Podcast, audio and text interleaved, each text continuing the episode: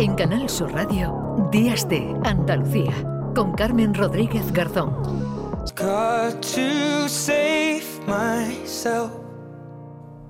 Pues ya he escuchado a la responsable de Médicos Sin Fronteras, pero parece que este no es un problema que afecta solo a países menos desarrollados y con coberturas sanitarias más deficientes, porque en nuestro país, donde el acceso a las vacunas no es un problema, sí puede serlo el hecho de que haya personas, familias que por decisión propia decidan no vacunar a sus hijos. Y el problema es que pueden resurgir enfermedades de, la que prácticamente, de las que prácticamente nos habíamos olvidado, como la polio, el sarampión o la difteria. Vamos a saludar a esta hora a Carmen Fidalgo, que es pediatra de atención primaria y portavoz de la Asociación de Pediatría de Andalucía. Carmen, ¿qué tal? Muy buenos días.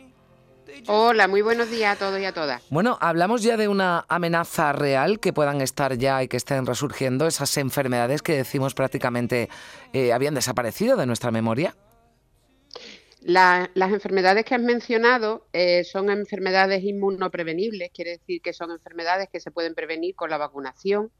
Eh, no han resurgido, no quiero alarmar a la, a la población en el sentido de que estemos viendo casos eh, alarmantes en, España, en países en, desarrollo, en países con recursos, pero sí que es cierto que si no, que si no estamos pendientes y si bajamos la guardia, puede que ser que, resurjan estas enfermedades que nos suenan a países lejanos como África o como Asia, que sí que por el COVID, por la alarma del COVID, eh, pues sí que han dejado de hacerse campañas específicas de vacunación en estos países y en estos países sí que hay riesgo y, es un hecho real que están resurgiendo.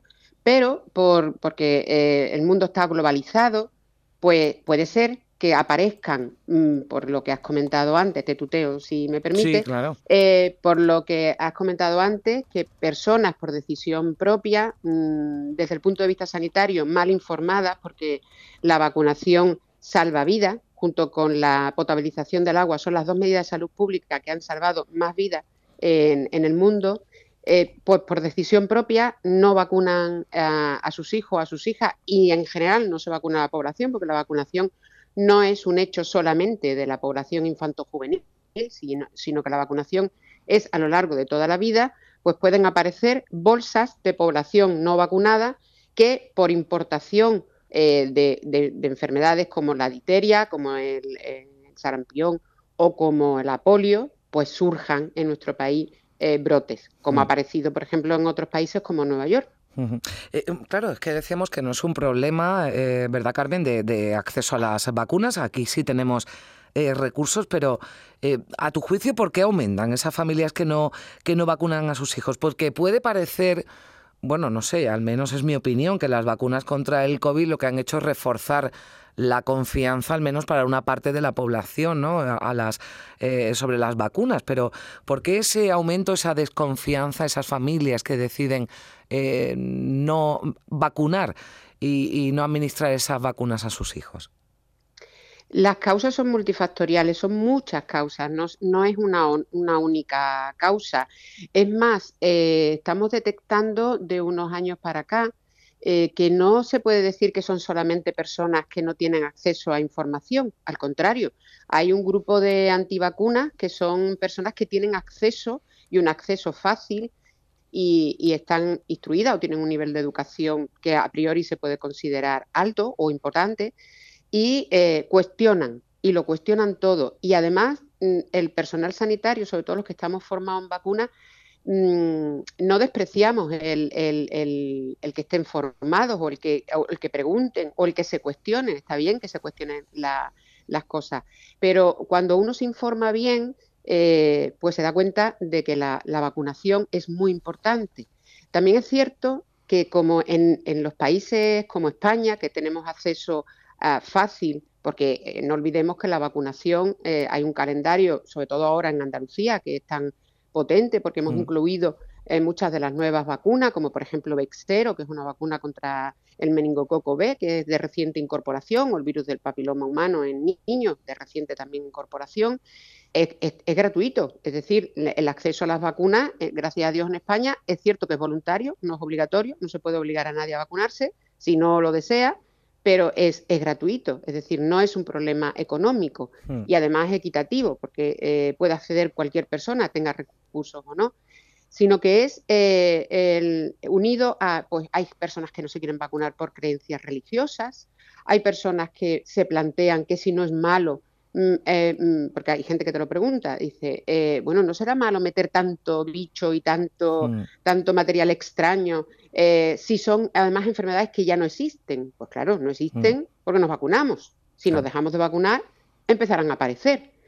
Eh, entonces, las causas son multifactoriales y sobre todo yo desde aquí, si me lo permites, Carmen, eh, quiero mm, decirle a las personas que tienen cierta relevancia y, cierta, y cierto conocimiento que tengan mucho cuidado con el mensaje que transmiten a la sociedad porque mm, hay personas que son muy conocidas y, sin conocimiento científico y sin base y sin evidencia científica transmiten un mensaje eh, antivacuna.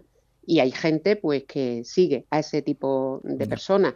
Em, y, no hay que olvidar que el sarampión, y eso lo recordará gente que convivía con ya no nuestras mm. generaciones, yo puedo decir que llevo treinta y tantos años trabajando en atención primaria y haciendo la especialidad y solamente he visto dos casos de sarampión en mi vida. Eh, entonces la gente que convivía pues recuerda mm. perfectamente que cada dos o tres años aparecía una epidemia y te puedo decir que las cifras mundiales son tan asustantes o tan alarmantes como las del COVID, porque se podía llevar 23 millones de niños y niñas menores de 5 años por delante. Entonces, mm. también es cierto que lo que uno no conoce no lo teme. Claro, pero mm, la polio, ¿no? Eh, que es una mm, eh, enfermedad de la que ya prácticamente también nos, eh, nos habíamos olvidado, o está ya prácticamente, o estaba prácticamente erradicada, pero que tiene consecuencias muy, muy graves y que forma parte del calendario vacunal. Y como, como decías y como explicabas, Carmen, muy bien además, el hecho de que no existan es precisamente porque siguen las vacunas, bueno, pues a los niños más pequeños para prevenir esas enfermedades. Sí, la polio es una enfermedad vírica no tiene tratamiento curativo, ya lo hemos visto con el COVID, y afecta sobre todo a menores de 5 años. Y produce parálisis permanente. No sé si alguien puede tener en la cabeza al presidente Roosevelt de, Estados Unidos, que padeció mm. polio y iba en una silla de ruedas. Pero también puede paralizar los músculos respiratorios y puede producir la muerte. Y afecta o afectaba sobre todo a menores de 5 años. La OMS hizo una lucha activa para erradicarla, de hecho llevamos desde 1988 intentando erradicar la, polio y todavía no lo hemos conseguido. Y ya mencionaba antes que eh, dado a que eh, se bajó una cobertura aproximadamente en 70, 70 y algo por ciento en Nueva York, empezaron a aparecer brotes de polio y eso mm. hizo que se creara alarma Alarma que mm, no deberíamos de ser hipócritas en el sentido de que, bueno, eh, no, tiene por qué afectar solamente a los países em, desarrollados, sino también deberíamos de preocuparnos, y yo creo que, no sé si la compañera que me ha antecedido ha hablado hmm. de, de los países en vía de desarrollo, que ya no solamente tienen el COVID y tienen otros problemas, sino que es que están resurgiendo eh, enfermedades de este tipo. Hmm. Enfermedades que ya digo que son mortales. ¿eh?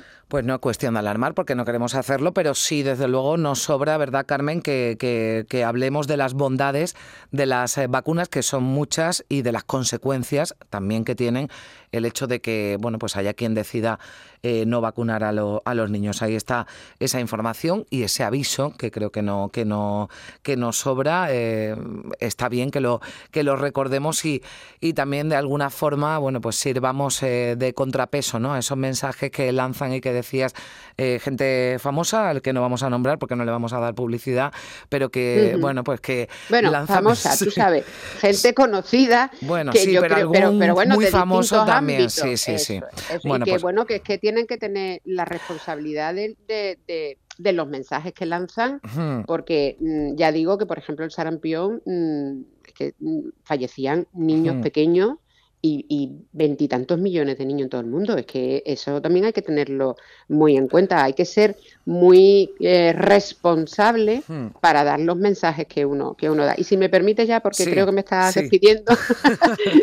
que nos quedamos sin tiempo, Carmen, y tenemos más invitados. sí. sí, pero dos frases nada más que, como pediatra de atención primaria me encantaría resaltar, que es que las vacunas salvan vidas y que esto es para toda la, porque claro, nos enfocamos muchas veces en la pediatría y hay que tener en cuenta que en el otro extremo, bueno, en la, el tapa adulta y en el otro extremo también hay gente muy susceptible que puede enfermar por la falta de vacunación mm. y hay gente inmunodeprimida, gente mayor, en fin.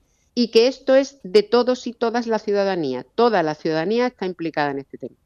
Pues ahí quedan esos mensajes de Carmen Fidalgo, a la que sí hay que escuchar y sí hay que tener en cuenta con los mensajes que lanza, porque es pediatra de atención primaria y portavoz de la Asociación de Pediatría de Andalucía. Carmen Fidalgo, muchísimas gracias por estar con nosotros. Un saludo. No, muchísimas gracias a vosotros por el interés en el tema, que es, verdad que es muy interesante porque, repito, salva vidas. muchísimas gracias a vosotros. Gracias, Carmen. 9 y 26 minutos.